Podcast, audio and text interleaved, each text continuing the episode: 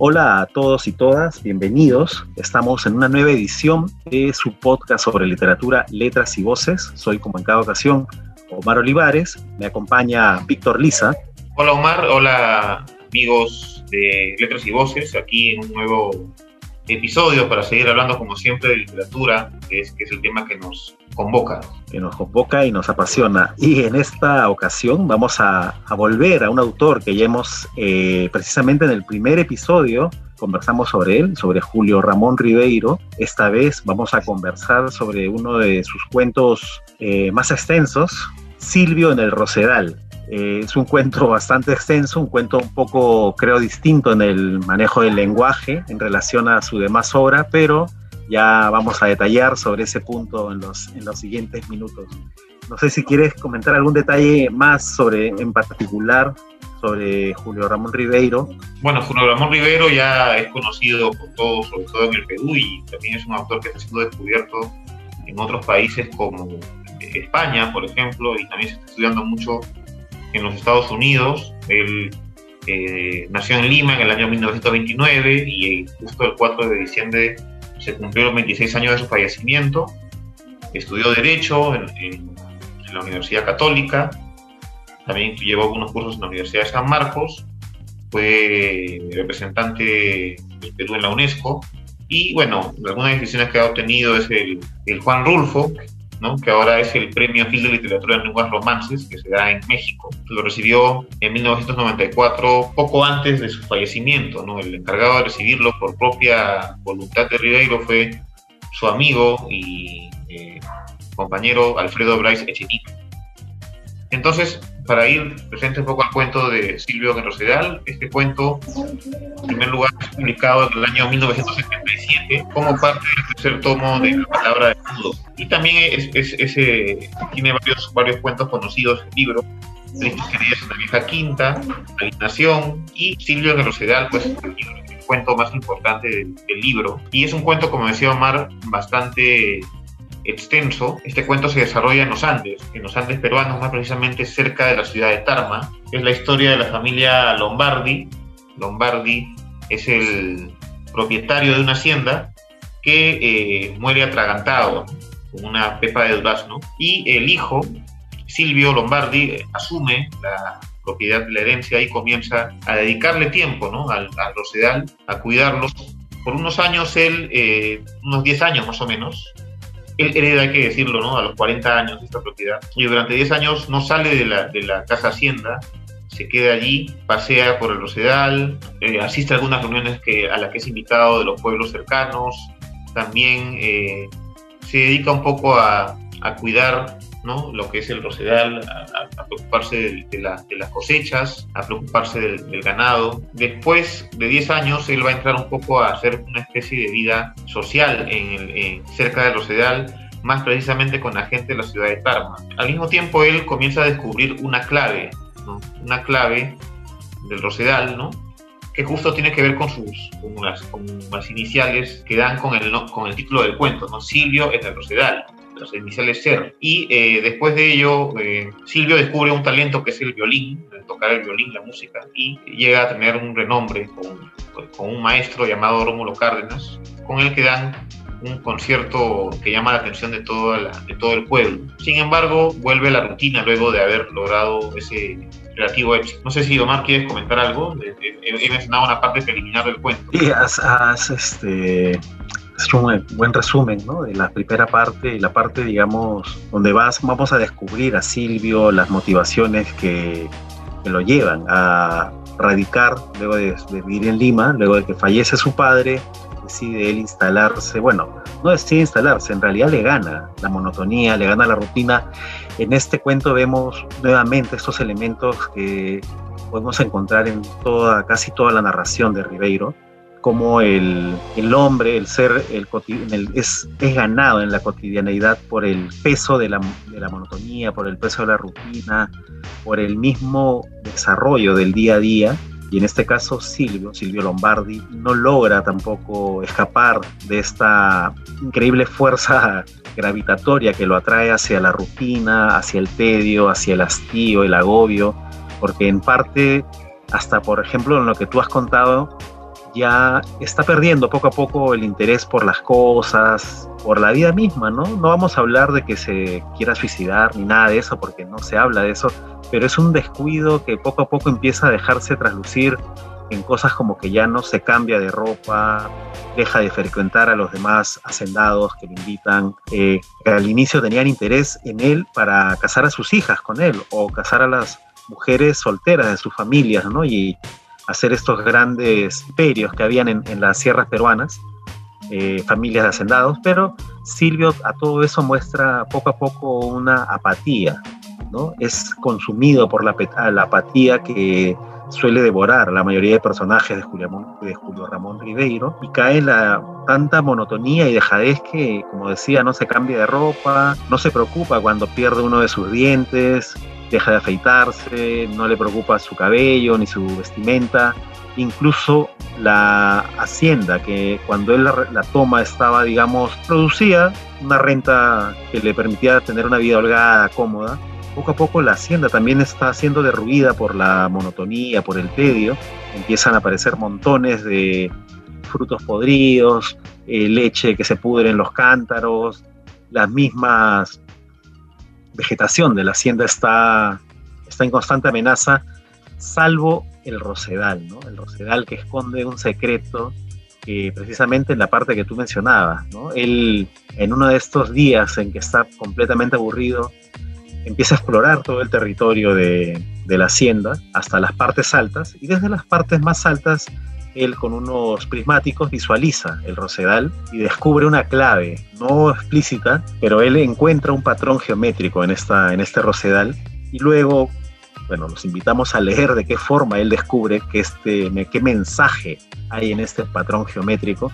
Él lo descifra dentro de lo que él cree que considera un mensaje y bueno, le da un nuevo aire a su vida. Un nuevo aire que le dura un buen rato porque hasta él descubre las letras que conforman ese mensaje, empieza una nueva búsqueda. Empieza la búsqueda de saber qué está escondido en este mensaje, quién, a quién podría haber estado dirigido, lo asume para él, asume que podría incluso hasta haber sido su padre quien dejó ese mensaje en el Rosedal. Al no llegar a una conclusión o al no tener una solución que lo satisfaga, vuelve nuevamente el tedio, el cansancio, la monotonía, nuevamente se instala en él, le gana y está completamente, lo vemos en una escena abandonado, abandonado de sí, vive simplemente, ¿no? Se despierta porque tiene que despertarse, come porque tiene que comer y transcurre su vida como esperando hasta el último de sus días, hasta que recibe una carta, una carta que al inicio él rechaza o no quiere asumir ni tomar, pero descubre un detalle, ¿no? Descubre un detalle en esta carta, que es precisamente, en esta carta él encuentra los,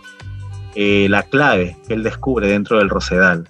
Entonces, al descubrir algunas coincidencias en la carta con la clave que él cree que es, no sé, algo elemental para su vida, decide aceptar la petición. Y lo que le piden en esta carta es que acepte en su hacienda para ponerlos a su cuidado a una prima suya eh, y a, la hija de esta prima, ¿no? Es la hija, la sobrina Roxana, quien va a cambiarle la vida tanto a Silvio como al Rosedal e incluso a la población en Tarma. Así es, esa es una parte, digamos, digamos, luego de haber logrado como una especie de, de entretenimiento, de, de, algunos objetivos con respecto a la hacienda, de lo, más que podría aspirar él, incluso el objetivo musical, como mencioné al principio, que logra dar un concierto de violín con el maestro Rómulo Cárdenas, pero finalmente, luego de eso, que pese a que es exitoso, vuelve a caer otra vez en la pérdida del entusiasmo, en la monotonía, en el aburrimiento, y vuelve a la rutina de siempre, la rutina aburrida, Que, no, que no cambia. ¿no? Y esta vez, con la llegada de, la, de, de los familiares y de esta, esta, sobrina llamada Roxana, que apenas tiene 15 años, eh, Silvio, bueno, le pasa algo inesperado, ¿no? Se prende de, de, esa chica. Silvio al final se da cuenta otra vez que como en otras oportunidades, con el tema de la música y con el tema de los ideal sabe que ya llega como a un pico, donde él puede hacer algo y sabe que después ya no puede hacer nada más, ¿no? Y otra vez se retira con su violín, ¿no? A, su casa, ¿no? Los altos para observar cómo va la fiesta, ¿no? De, de, la, de, las, de, las, familias que está ahí en, en la casa hacienda de, Rosedal. Entonces es como que Silvio encuentra motivaciones dentro de su estancia en esta hacienda, pero una vez que ve o que logró el objetivo, que sabe que no puede llegar a más, otra vez vuelve a la rutina. Y eso puede ser precisamente porque Silvio no encuentra otra motivación en el Rosedal. Yo encuentro como un paralelo en, esta, en este cuento con la insignia en el sentido de que Silvio logra un objetivo inesperado, se hace propietario de una hacienda, que como tú decías, le da lo suficiente como para vivir momentos de holgura, seguramente, pero después vuelve a las rutinas porque en realidad parece ser que él no aspiraba a ser propietario de una hacienda, no aspiraba a hacerse cargo de las cosechas, del ganado, parece que él tenía una vida eh, en la capital. Ir para Tarma y hacerse cargo de todo esto es como que lo, lo, tiene que hacer por compromiso. Y en ese, en ese transcurso del tiempo que pasa en Tarma, Silvio lo que logra es encontrar algunas motivaciones, algunas cosas que él puede hacer, pero finalmente luego de alcanzar el pico, vuelve otra vez a la rutina, se pierde otra vez, y también es otra constante en los personajes de Ribeiro.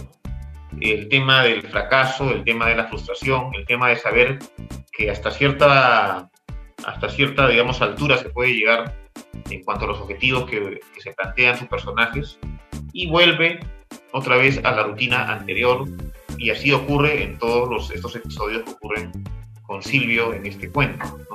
Tanto en el tema de la herencia, que pasa encerrado un tiempo, luego el tema de la música y finalmente el tema de la sobrina, en la cual Silvio encuentra sus límites, o sea, es un hombre ya de 50 años y además la chica no solamente es menor de edad, sino que es su sobrina, entonces él sabe que no puede hacer nada más y por eso se retira, se retira a sus aposentos, a los altos, para ver cómo festejan los demás, mientras que él simplemente es un espectador.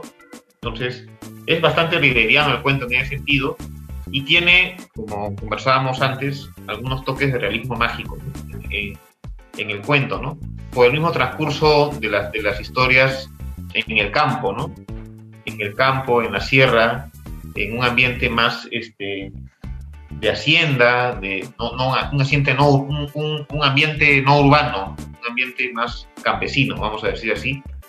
Y eh, es una historia Además, distinta porque Rivero generalmente logra instalar sus personajes en el mundo urbano, en el mundo de la ciudad, de, la, de, la, Lima de los años 50 generalmente, no aborda mucho el tema del campo, pero este es uno de los cuentos en los cuales sale de ese, de ese lugar que siempre ocupa Ribeiro en sus cuentos y se va al campo, cuenta un poco este, este tipo de historias. Exacta, la comparación que haces tú con otro de sus cuentos, que es La Insignia, donde en ese cuento el protagonista, que incluso creo, creo que ni siquiera llegamos a conocer su nombre, el nombre del protagonista, La Insignia, ¿no? Pero o sea, es un personaje que por un hecho totalmente fortuito le cambia la vida por completo, lo lleva de ser una persona, digamos, un transeúnte más de a pie, a convertirse casi en el líder de una secta o un club, una cofradía secreta, y él nunca entiende, ¿no? En la insignia, él nunca sabe, casi que ni sabe cuál es el objetivo de la cofradía, cómo llegó hasta allí, simplemente se dejó llevar por la ola, ¿no? Y, bueno, en este caso, en el caso de Silvio en el Rosedal, Silvio de alguna forma también, ¿no? Él no sabe prácticamente ni por qué está en Tarma, aceptó ir porque su padre fallece, pensó en vender la hacienda, pero luego se dio cuenta que quizá podría descansar un tiempo en esta hacienda y luego volver a Lima, pero al final la vida le gana, ¿no? Entonces él se deja llevar por la ola, ¿no? Se deja llevar por los momentos, salvo que en este caso, eh, inexplicablemente, cualquier persona seguro diría, no, pero si tiene todos los recursos económicos, puede seguro hacerse millonario, como luego pasa, ¿no? Cuando llega la prima, prima Rosa, si no me equivoco el nombre, eh, cambia por completo, ¿no? Cambia por completo, asume, la vuelve una de las haciendas más ricas, mejor o más productivas de la, de la ciudad de Tarma, lo que él nunca, nunca pudo o nunca quiso por la apatía que, que tenía, que lo consumía, que es como tú mencionas, clave en la narrativa de Ribeiro, es un casi elemento obligatorio que vamos a ver en todos sus personajes son atravesados por hechos fortuitos, eh, son atraídos hacia el fracaso, hacia la desidia, la apatía. Precisamente los diarios de Ribeiro están agrupados en volúmenes que se denomina La tentación del fracaso. Y un detalle para mí que rompe un poco con la narrativa o la estética del lenguaje de Ribeiro es el, algunos elementos del realismo mágico. Justo como mencionábamos, antes de, conversando, digamos, en la preparación de este episodio, sobre todo en la descripción que hace Silvio o que hace el narrador de cómo es Roxana, de la belleza de la sobrina, el impacto que causa, ¿no? A mí me recuerda mucho mientras leía o releía este cuento, la evocación que el autor hace, siendo los ojos de Silvio, con la descripción que hace García Márquez eh, de Remedios la Bella, en Cien años de soledad. Hay algunos elementos de eso, no solo en la descripción de la belleza, ¿no? de un personaje femenino muy joven, además, es una niña cuando aparece en el cuento, tiene 15 años, igual cuando se descubre la, la tremenda belleza de Remedios en Cien años de soledad, también es muy joven, y también otros elementos de cómo todo el mundo, ni bien la ve, queda perdidamente enamorado, ¿no? Son como descripciones de hechos rodeados de magia. Y esto, primero, la, la belleza de, de, la sobrina corre por el pueblo primero a través de las profesoras que ella tiene en la hacienda, ¿no? Son las mujeres las que se encargan de decir de que ha llegado vamos a decir, una suerte de ángel a la hacienda, ha llegado un ángel a Tarma. El día que Silvio organiza esta gran fiesta, que es en coincidencia con una celebración religiosa, la gente acude esperando conocer, esperando disfrutar de, contemplar esta belleza y efectivamente todos, todos los hombres quedan enamorados y uno por uno los jóvenes de las familias hacendadas empiezan a presentarse ante ellas pero luego ella evidentemente va a decantar su selección por uno de ellos. Y ante esta escena, como tú mencionabas, de Silvio ve cómo la vida continúa, la vida sigue avanzando a pesar de que él estaba en eso, ¿no? Era el protagonista, organizador, pero no, no se encuentra, no se halla en esto. Creo que es más fuerte de nuevo el sentimiento de apatía en él que lo único que hace es tomar su violín, dirigirse a los altos de la hacienda, subir allí y desde, ese, desde esa torre contemplar cómo los demás viven, celebran, disfrutan, pero él parece, no sé, es como un final abierto, ¿no? Él sentado o parado en esta torreta, mirando a los demás, mirando la alegría y celebración de los demás, que son convocados por él, ¿no? Están celebrando a costas de él, pero él no quiere ser parte de esto, ¿no? Él está de, de lado y vuelve sobre él este peso de la monotonía, de la apatía, y como, le, como digo, es un, para mí un final abierto porque ahí puedes tener un montón de opciones de lo que puede seguir haciendo el personaje de Silvio luego de esta escena, ¿no? Pero ahí el, el autor decidió concluirla en este, en este espacio. Es un final abierto, efectivamente, el que propone Ribeiro en este cuento. No, si bien es cierto, coloca a Silvio Lombardi en una situación de retirada, ¿no? Deja como que, bueno, algo más va a pasar, no sabe qué exactamente, pero sí lo deja en, en una situación de suspenso. Y como decías, eh, esta, este cuento, y no sé si se habrá inspirado en García Márquez, aunque yo sé que Ribeiro eh, es un escritor eh, que tenía un estilo propio, pero posiblemente también haya tomado algo de eso, ¿no? García Márquez, recordemos, obtiene el éxito literario con 100 años de soledad a fines de los 60, y creo que desde ahí marca como una especie de, de parteaguas en la literatura latinoamericana y mundial. Sin embargo, Ribeiro ya tenía una trayectoria, posiblemente haya tomado ese elemento como una especie de insumo para su, relato, ¿no? Claro, solo, solo para mencionarte, este cuento de Silvio es publicado en el 76, o bueno, la fecha que el autor pone al cuento es el 7-6, ¿no? Y si no me equivoco, son creo que tres o cuatro años después que García Márquez publica Cien años de soledad, sin embargo, ya para esa época probablemente era un personaje o un escritor conocido. Eh, no, no sé, discreparía con eso de que pueda ser uno influido por el otro, pero eran elementos, eran elementos de lo que estaba pasando en la literatura latinoamericana en ese momento, en ese instante. que lo podemos apreciar en varios escritores que, bueno, obviamente posteriores a, a Cien años de soledad se suele tomar como influidos por, por, la obra de García Márquez, pero bueno, continúa por favor, Víctor, lo que estabas desarrollando. No, claro, o sea, no digo que no influencia, pero puede haber tomado algunos toques ¿no? de, de, de, esa tendencia para escribir este cuento, yo diría más, no sé si la palabra podría decirse andino, ¿no? Pero es un cuento que transcurre en los Andes en todo caso, ¿no? que es distinto uh -huh. a lo que Ribeiro siempre ha hecho, que es tratar de las urbes, ¿no? hablar de la ciudad, hablar del barrio, hablar del colegio, de todo lo que pasa en una, en una urbe, ¿no? No se refiere mucho al campo. Uh -huh. Posiblemente también eh, puede haber tomado algo de su experiencia ayacuchana. Él también fue profesor eh, en la Universidad de San Cristóbal de Huamanga. De Huamanga. Una época de su vida. Y también conoció el Ande en ese momento de su vida, de Ribeiro. Entonces creo que que eso también lo hace salir un poco de lo, de lo que siempre él proponía en su, obra, su obra más urbana, más citadina, a, una, a, un, a un relato eh, ambientado en el campo, en la sierra, y con un personaje que tiene que salir de su zona de confort posiblemente, como Silvio, que ha transcurrido 40 años de su vida en la ciudad, y de pronto tiene que acomodarse a una nueva situación que, como tú decías, no espera, no se lo ha propuesto posiblemente, nunca lo pensó, nunca, nunca se planteó la idea de que en algún momento el, padre iba a fallecer, a fallecer y él iba a tener que hacer, hacer cargo del, del, negocio de la familia. Y al final lo hace con cierta resignación y además es como que eh, el personaje de, de, Silvio no tiene una ambición como cualquier otro, otro personaje que posiblemente está detrás de la herencia del padre o que sabe que va a heredar algo, ¿no? sino que él simplemente lo acepta con una resignación que es muy sorprendente, ¿no? Porque no, no tiene que ver con alguien que sabe que puede recibir una herencia y puede eh, entusiasmarte y, entusiasmarse perdón, y poder poner en marcha algunos proyectos, algunos planes.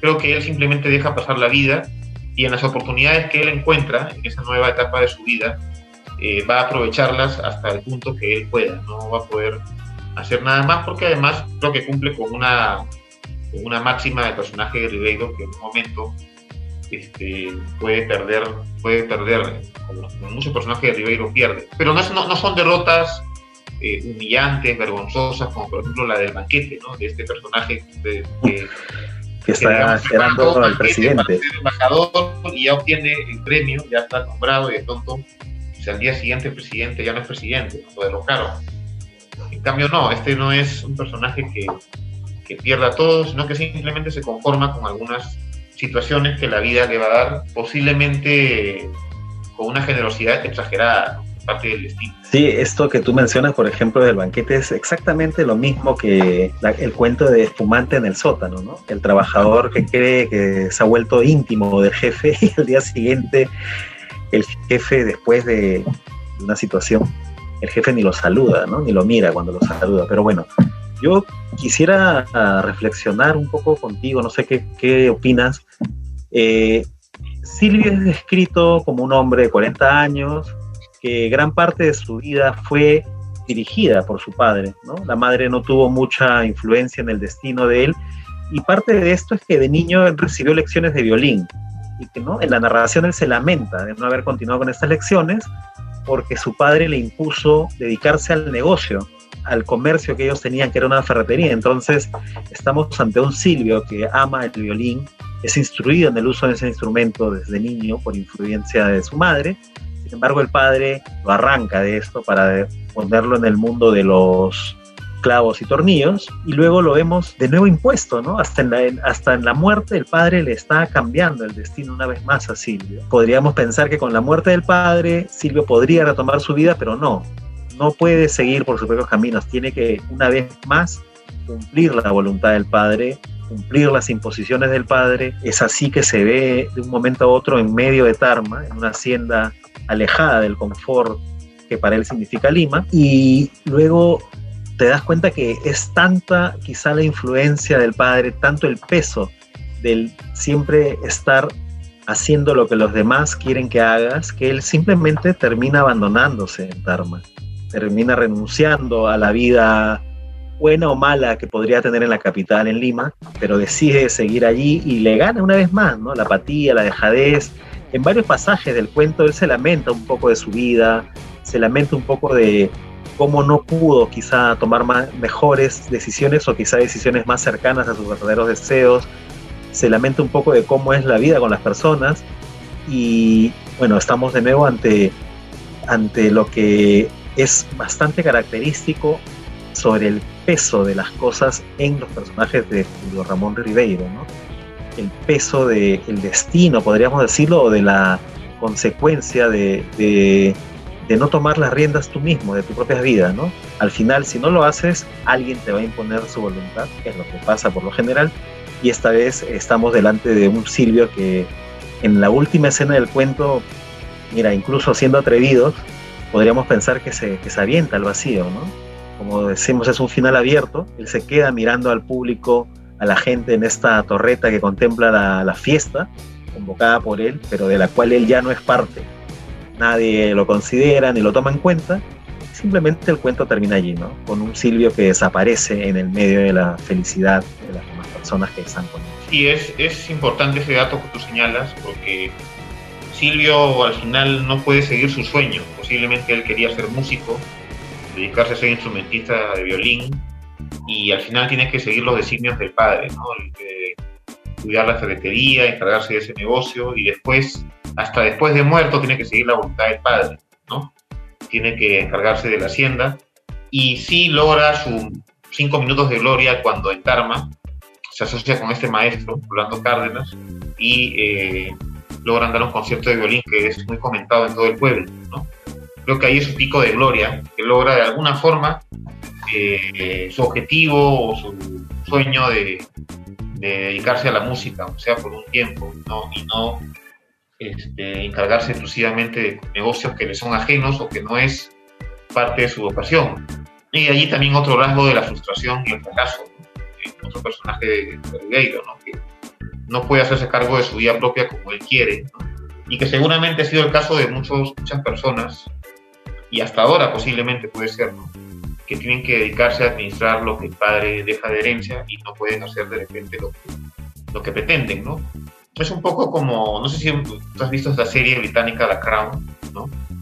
Eh, sí. de la corona. El personaje de Margaret me llama la atención, porque es un personaje que no tiene nada que ver, o sea, es parte de la corona, es una princesa, pero le llega mucho el tema de los protocolos y las exigencias y las reglas que tiene que seguir una princesa y ella más bien da la contra de alguna forma. ¿no? Pero eh, entiendo que es así. En el caso de él sí es un personaje de Silvio, digamos, ¿no? más resignado y que sigue simplemente la voluntad y encuentra su momento y logra, eh, eh, digamos, consolidarse en la música, pero sin llegar pues a a ser un músico reconocido, como él hubiera querido de repente en su juventud, ¿no? Sí, precisamente sobre esto que tú señalas, por ejemplo, si bien retomar su violín, retomar las clases con, el, con un maestro de violín que hay en la ciudad de Tarma, le da una satisfacción personal, quizá le da un mayor peso y sentido a, su, a la vida de Silvio. Sin embargo, el autor, el autor sigue siendo cruel con él, sigue siendo tan cruel y duro como lo es con el resto de sus personajes, porque mira, eh, si bien logra reunir a otro maestro para hacer un concierto de una un concierto para dos violines de, de Bach, a, pesar, mira, a pesar de todo eso, que debería significar una gran satisfacción para, para Silvio, eh, Ribeiro nos lo muestra nuevamente derrotado, derrotado por la vida, por un hecho que es muy, muy peculiar, porque yo me acuerdo hace poco, tú precisamente, Víctor, compartiste en, tu, en tus redes sociales una de las frases de los dichos de Luder, ¿no? que son esta serie de aforismos, interpretaciones que tenía Ribeiro sobre la vida, y que decía, por ejemplo, lo, cito tal cual lo que dicen los dichos de Luder, como un jugador de tercera división, mis mejores goles los metí en una cancha polvorienta de los suburbios, ante cuatro hinchas borrachos que no se acuerdan de nada.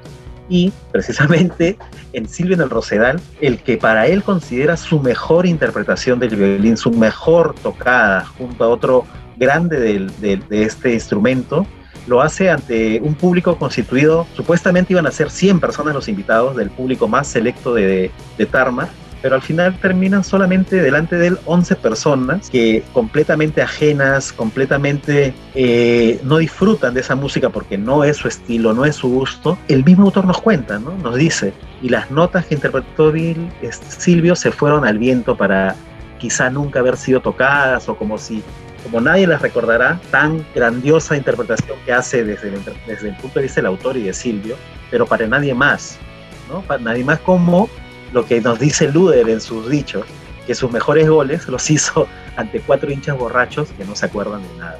Para mí es realmente...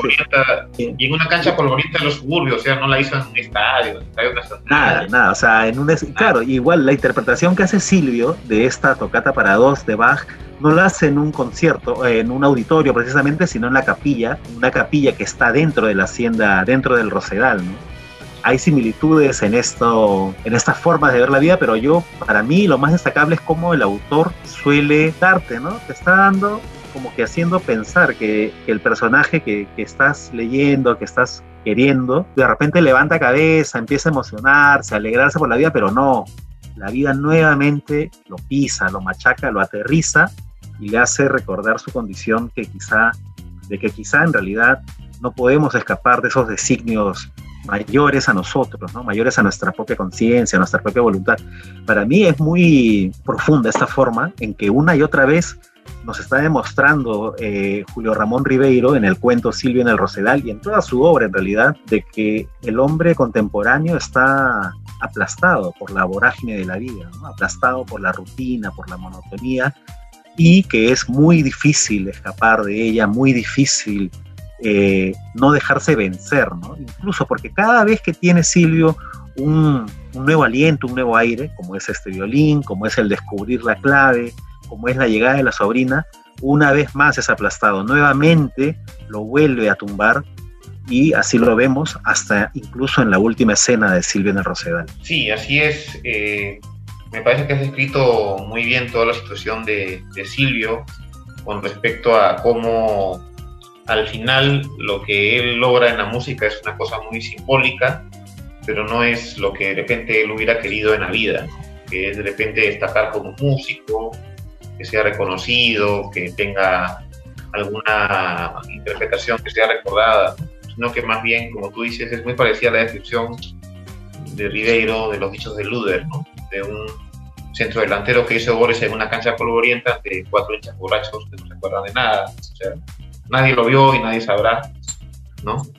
Que es como hacer goles, claro, celebrarlos, es como tocar violín, pero nadie se va a acordar de eso y nada mejor que alguien te recuerde, ¿no? Si te recuerdan es porque lograste ser trascendente en la vida, pero si no, es porque simplemente no. Y creo que esa es parte también de la construcción que hace de Ribeiro de sus personajes con respecto a la frustración. Eh, creo que Ribeiro allí es un maestro para poder aplicar esas, esas cuestiones en los personajes, como el caso de Silvio, por ejemplo. Sí, sin duda, eh, como tú mencionabas al inicio cuando nos comentabas un poco sobre Ribeiro, eh, es un escritor que en su momento tuvo cierta notoriedad, tuvo cierto reconocimiento en realidad, ¿no? o sea, la calidad de su escritura nunca estuvo en duda, pero no fue quizá tan famoso como otros contemporáneos, ¿no? De él, como Vargas Llosa, García Márquez, incluso Juan Rulfo. Pero ahora en los últimos, creo que cuatro o cinco años, y eso lo mencionábamos también en el episodio que, en el que hablamos sobre el cuento solo para fumadores, se está revalorizando la obra, ¿no? Hay mucha más eh, académicos analizando, muchos más lectores, fanáticos, amantes de la literatura, redescubriendo todo, lo, todo el valor, todo el aporte que tiene Ribeiro a la literatura y en este caso a un tema humano central, ¿no? Un tema de la vida misma, de la sociedad contemporánea. Ya yo creo que estas cosas lo sitúan, ¿no? A un nivel en el que no, no te hace falta ser, pues, este, latino, latinoamericano, ni nada para poder entender y ponerte en la piel de los personajes que Ribeiro nos describe. ¿no? Son situaciones humanas totales, contemporáneas, de los dilemas de la monotonía, la rutina, muy, muy bien tratados, con una maestría donde es muy difícil encontrar que sobre una palabra, que sobre una idea, ¿no? Era un, en eso, en el relato en realidad, eh, Ribeiro es un maestro, creo yo, que se le está dando el verdadero sitial que merece, ¿no? En las grandes letras, en realidad. Sí, completamente de acuerdo con, esa idea. Ribeiro está obteniendo un reconocimiento que quizás en gran parte de su carrera no, no, tuvo, que quizás al inicio sí. Creo que la presencia de Vargas Llosa ha sido muy aplastante, así que ahora cuando ha pasado el tiempo y cuando ya estamos con otros, digamos, eh, perfiles para escribir, ¿no? más tirado al cuento, de repente se le conoce más a Ribeiro que, que antes. Sí, efectivamente hay una evolución ¿no? en la forma de la narración contemporánea, de la, de la narrativa y la literatura. Las novelas tienden a ser más breves, los cuentos mismos también es parte del producto pues del efecto de la internet, de la inmediatez. ¿no? Hace poco leí una entrevista a un escritor peruano que decía que ahora los escritores tienen la obligación de ser más atractivos que Netflix, ¿no? para capturar a los lectores, pero bueno, eso seguro es argumento para otra discusión. Yo quisiera despedirme hasta ese, hasta ese punto. Hemos conversado sobre el cuento Silvio en el Rosedal, del escritor peruano Julio Ramón Ribeiro. Eh, los invitamos a buscarlo, a leerlo, a disfrutar de la obra de este escritor. Mm, para mí, no, sinceramente, quizá mi escritor favorito en tema de relatos, de cuentos. Y nada, hagamos, leamos un poco, redescubramos a Ribeiro, no dejemos que la vida pase por encima de nosotros, seamos dueños de nuestros propios designios. Nada más que eso, me despido en una, hasta una próxima edición de Letras y Voces. Así es, nos estamos viendo en otro, en otro episodio, muchas gracias y nos estaremos encontrando en otra ocasión. Gracias a todos, hasta pronto.